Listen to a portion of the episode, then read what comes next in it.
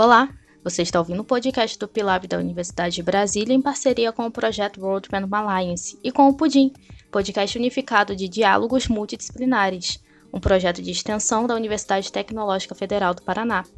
Nesta sequência de episódios, iremos entrevistar o criador e diversos parceiros brasileiros do projeto World Random Alliance.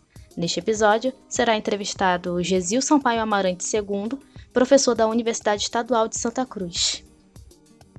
Professor Gersil, para poder começar a nossa entrevista, conta um pouco para a gente como é que você ficou sabendo sobre o World Pendulum Alliance e a possibilidade de você participar desse projeto.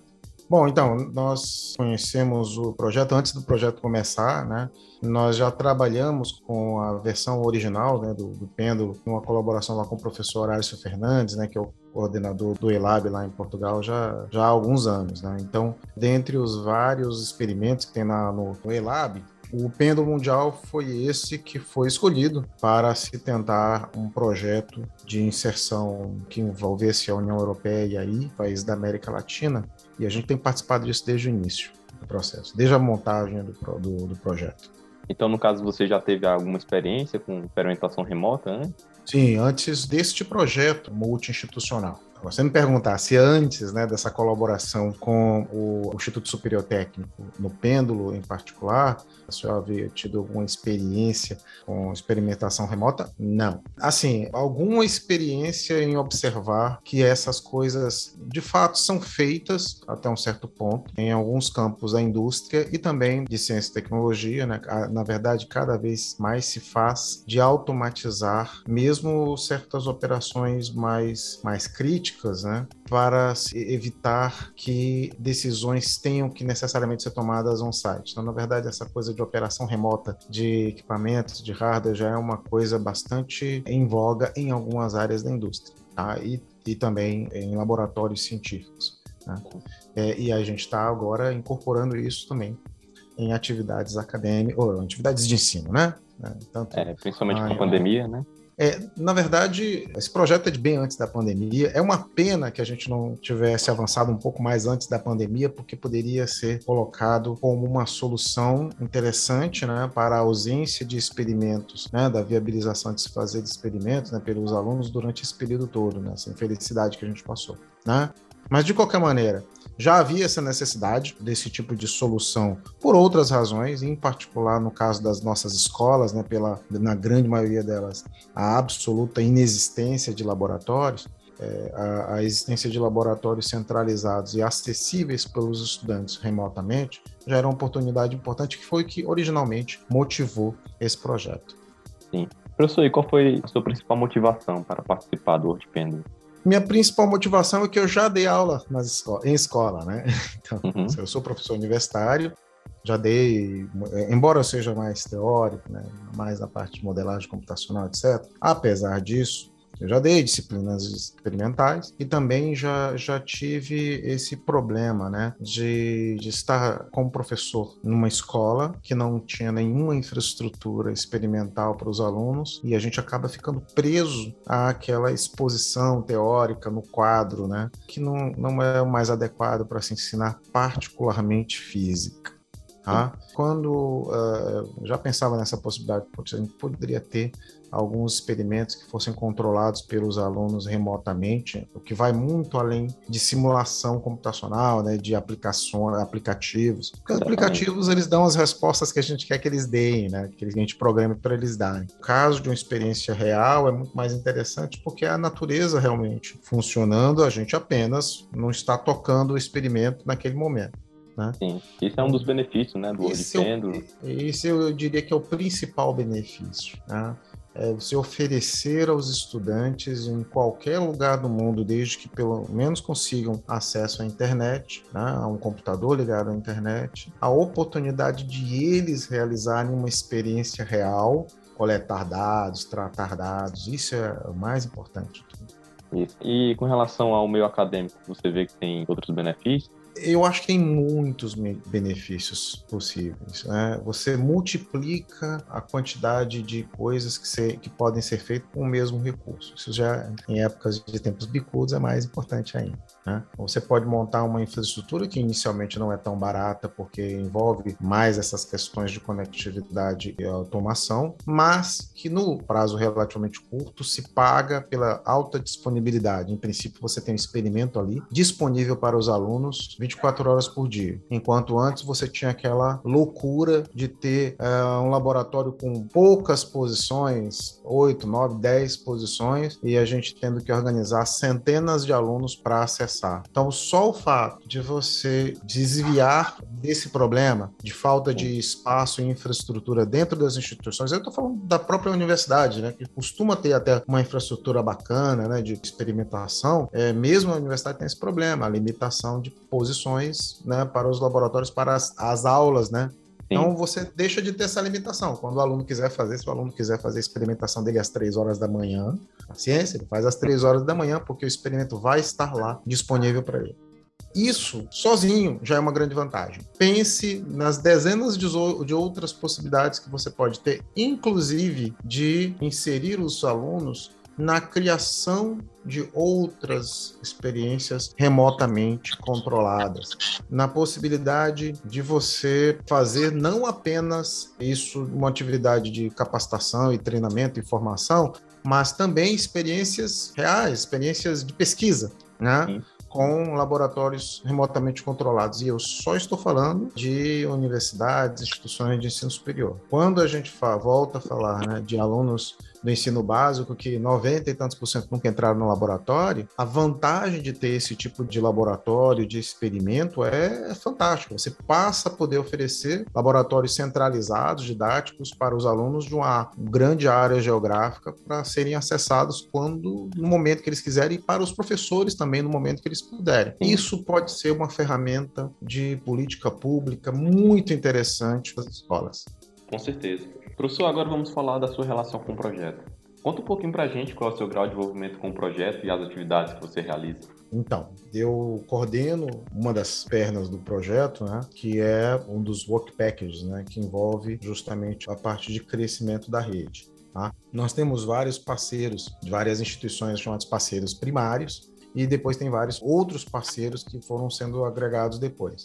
Aqui no Brasil, em particular, são três parceiros primários, que somos nós aqui da UESC, a Universidade de Brasília e a PUC do Rio de Janeiro. Cada uma dessas instituições primárias tem uma subrede né, de instituições parceiras secundárias. Né? Vocês, por exemplo, da UTFPR, são parceiros dentro da árvore da UNB, a gente aqui tem uma outra árvore de instituições é, ligadas a nós. Então, de uma certa forma, eu coordeno né, esse ramo né, de, de, instituições parceiras do projeto, mas dentro do projeto geral também coordeno um dos work packages, né, que é o de crescimento da rede, que vai pegar um pouco mais, né, vamos dizer, embalo, no momento que a gente completar o estágio de implementar os pêndulos secundários né, nas instituições e escolas, é a etapa que a gente está agora. Interessante, interessante. E quais foram as principais dificuldades desde a inscrição da universidade no World Pendulum até a fase atual? Veja, primeira dificuldade principal, vamos dizer assim, foi questões burocráticas que a gente tem na nossa universidade. Isso não é nenhuma novidade. Qualquer projeto de pesquisa que a gente tem aqui no país, a gente sofre um pouco das burocracias institucionais. Aí, no caso, uma camada a mais de burocracia aparece pelo fato de nós estarmos falando de um projeto que é financiado externamente. E isso envolve questões como, por exemplo, os, os equipamentos, os pêndulos, eles foram importados. Né? Então, isso envolve também uma camada a mais de dificuldade para além desses problemas burocráticos, vamos dizer assim, normais, né? Já esperados, né? Não deveriam ser normais, mas infelizmente são. A gente teve alguns adicionais trazidos pela pandemia. É, como eu tinha falado para vocês mais cedo um pouco. Se esse projeto tivesse acontecido um pouquinho mais cedo, nós tivéssemos já toda a estrutura, a estrutura rolando, teria sido um excelente equipamento para diminuir o impacto da pandemia. Infelizmente, a gente foi pego no contrapé pandemia apareceu justamente quando o projeto estava no seu início. Nós tínhamos tido as primeiras reuniões, estávamos em processo ainda de implementação dos pêndulos primários.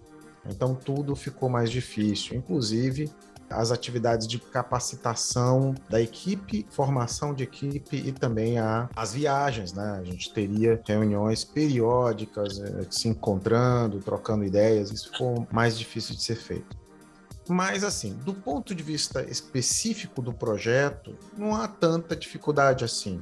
É um projeto daqueles projetos que traz mais amor do que dor, né? É muito mais legal de fazer e, e em situações normais seria mais tranquilo. Ele não requer um espaço muito grande e nenhuma infraestrutura especialmente complexa. Tem possibilidades muito grandes eh, de agregação de pessoal e de motivação de estudantes para participar. Então, de uma maneira geral, esse é um projeto muito gostoso de fazer parte, de ajudar. Você pode ser aluno de qualquer área, você pode ser professor de qualquer área, né, de biologia, de física. Apesar de ser, de ser um experimento de física, você pode facilmente agregar pessoas que são da engenharia, da computação, da química, de onde você quiser, de comunicação. Né? Tem muita coisa para ser feita, porque são muitas etapas envolvidas no processo de disponibilizar para os estudantes um instrumento de ensino viabilizado, uh, acessível remotamente. Então, tem espaço para todo mundo para participar. É muito gostoso. A gente espera que em breve, né, quando nós pudermos retornar a uma vida mais ou menos normal, a gente possa efetivamente desfrutar dessa multi, multidisciplinariedade inerente desse projeto. Entendi. E em que estado está o pêndulo na universidade? Ele já foi montado e está operando? O nosso pêndulo primário está funcionando desde o ano passado, desde lá, abril do ano passado já funcionando relativamente bem. Ele só não está no espaço definitivo, porque também por obra e graça da pandemia, o prédio novo de laboratórios, né, do qual um dos espaços vai ficar para esse projeto, ele atrasou, ele está parado, não, não teve inauguração ainda. Então ele continua instalado no local provisório, mas ele está funcionando bem, está lá Tá disponível para todo mundo, tá todo mundo acessando. De vez em quando algum probleminha, é normal, como qualquer equipamento, fica ligado na tomada por vários meses, algum problema tem, né? Às vezes dá, dá uma queda de, já teve aconteceu, já aconteceu, dá uma queda de, de, energia e aí a, os dispositivos de rede da universidade não religaram a tempo, essas coisas, você tem que ir lá para consertar, mas isso é normal. Compreendo. Cada polo primário pode alocar até 10 polos secundários. Já há parcerias Isso. finalizadas em previsão do uso do pêndulo nas escolas de forma remota? No nosso caso em particular, aqui no Nordeste, eu estou aqui na, na Bahia e nós vamos disponibilizar, nós vamos instalar os nossos pêndulos secundários em vários estados aqui. Ah, vão ter três pêndulos secundários na Bahia, possibilidade de um quarto, a gente está negociando ainda. Vamos ter também um pêndulo secundário em Alagoas, outro na Paraíba, outro no Ceará e outro no Maranhão. Tem também um observatório lá em Feira de Santana. Então nós não vamos instalar em escolas diretamente, né? Essa foi uma outra dificuldade por conta da pandemia também, né? Não seria uma dificuldade em condições normais. Inclusive aqui, é, o nosso plano original era um, um desses pêndulos ser instalado num colégio modelo que nós temos aqui.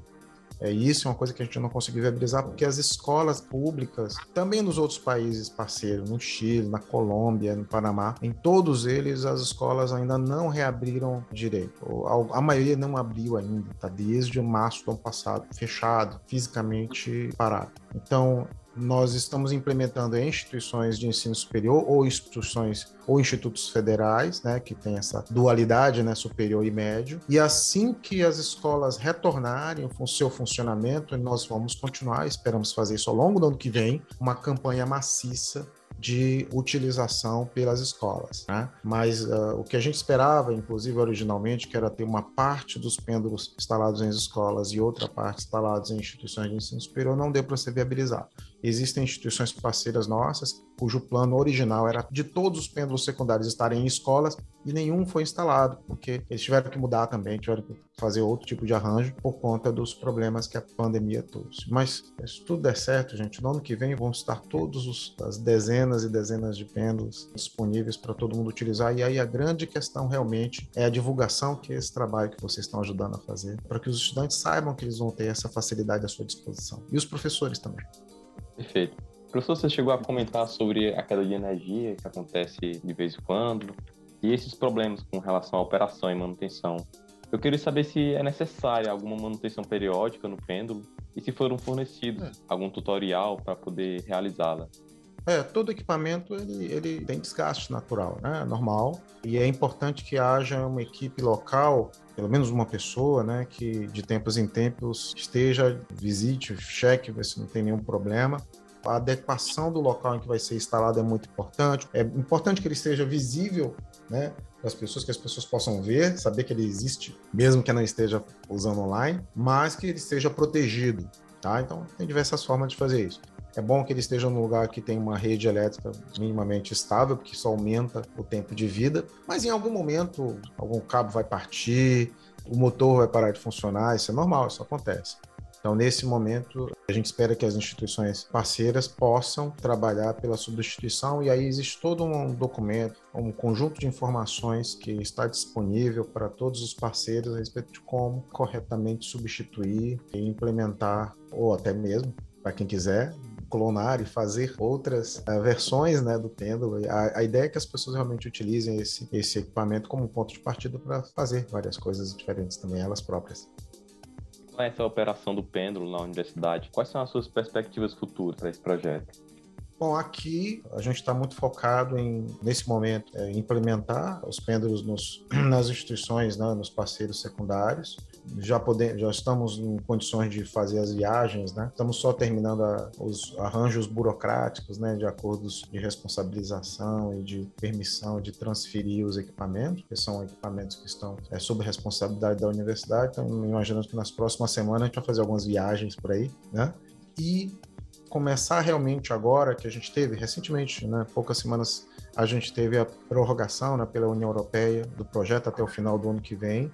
Então, nós estamos remontando aqui a equipe de trabalho para que a gente possa mais intensivamente utilizar esse, essa infraestrutura, que até o final do ano a gente deve ter toda implementada, inclusive com servidor, com página própria aqui também, para que ao, ao longo de 2022 né, nós tenhamos esse, esse projeto realmente na rua, os estudantes usando, crescendo, né? Crescendo a rede de, de usuários para diversas instituições e chamando atenção, inclusive, para as autoridades. Que coisa bacana que pode ser replicada, multiplicada e levada para todas as escolas. O nosso sonho é isso, que todas as escolas tenham formas de acessar não apenas este experimento, mas outros que a gente vai criar, que a gente vai adicionar né, que seja apenas, apenas o primeiro de uma série, né, de uma tendência que a gente quer implementar, de todos os alunos ter à sua disposição mesmo que a escola propriamente dita não tenha como ter uma infraestrutura própria de experimentação, que o aluno tenha a oportunidade de fazer experimentação, fazer uma experiência online, né?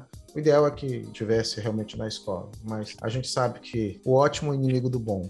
Então vamos levar algo bom, né? Quem sabe por aí a gente consiga chegar a algumas realizações do ótimo em outros lugares, porque ciência, assim, quando você realmente começa a mexer e ver e fazer de verdade, não apenas fazer conta no quadro, pode viciar, né? E isso traz benefícios muito bons. Perfeito, exatamente. A gente já está chegando ao final da entrevista, eu gostaria de fazer uma última pergunta. Se alguém que estiver nos ouvindo, seja estudante, professor, quiser utilizar o pêndulo de forma remota, isso é possível? Sim, é muito fácil, né? Assim, eu não vou nem dizer, vou estar disponível aí para vocês o, link né, da, da página, mas se você não lembrar, é só você entrar no Google e colocar Pêndulo Mundial. Pronto, procure lá. Você vai entrar na página do projeto, Lá você vai ter as instruções para que você possa acessar o pêndulo de qualquer, dos primários por enquanto, né, de qualquer uma dessas instituições, Instituto Superior Técnico lá de Lisboa, os nossos parceiros lá de Marsella, da República Tcheca, de Barcelona, do Chile, são duas universidades lá do Chile, duas universidades da Colômbia e também duas universidades do Panamá, que também são parceiros nossos, além dos parceiros brasileiros, né? Nós aqui da UES, que é o UNB, e a PUC do Rio de Janeiro. Então, todos esses pêndulos estão disponíveis. A PUC do Rio, acho que ela não está disponível nesse momento, tiveram uns problemas técnicos lá. Os outros vão estar todos disponíveis e vocês entrem, aproveitem experimentem. A equipe do projeto está trabalhando para que, inclusive, interface e outras coisas do projeto sejam melhoradas, né, sejam ainda mais aprimoradas. Isso, obviamente, tudo isso pode ser alimentado pelas sugestões, pelas críticas, pelas considerações de quem ficar curioso, entrar lá, usar um pouquinho né, mandar seus comentários para nós. Né? Fiquem à vontade e a gente vai continuar trabalhando para que até o final desse projeto, quem, quem sabe, a gente crie um novo normal né, de operar é, experiências em física, né, física experimental, para a formação dos nossos alunos de diversos cursos e mesmo os alunos das escolas, para que eles não tenham nada aqui na minha escola, mas tem um lugar ali que eu posso fazer uma experiência de verdade, retirar dados, vai ser bacana, vai ser legal. Com certeza. Maravilha, professor. Muito obrigado por ter aceito o nosso convite para este bate-papo. Foi bastante frutífero. Bom, eu fico feliz é, de vocês terem ficado curiosos com relação ao nosso projeto. Estamos à disposição para, em outros momentos, quem sabe, voltar e dizer: ó, oh, tem coisa nova aí, tá? obrigado. Muito obrigado, viu? Até a próxima. Eu agradeço. Tudo de bom. Você acabou de ouvir uma entrevista do Pilab em parceria com o projeto World Pen Alliance e o Pudim. A produção desses episódios foi realizada pelo bolsista do DEG Dex e esse episódio foi editado por Matheus Ribeiro. A música utilizada foi Bird of Paradise, que você encontra no Free Stock Music. Para ouvir as outras entrevistas ou mais episódios do Pudim, visite o nosso site pudim.cp.utfpr.edu.br. Mais informações sobre o projeto World Panama Alliance você encontra no site wpa.tecnico.ulisboa.pt/pt. Até a próxima!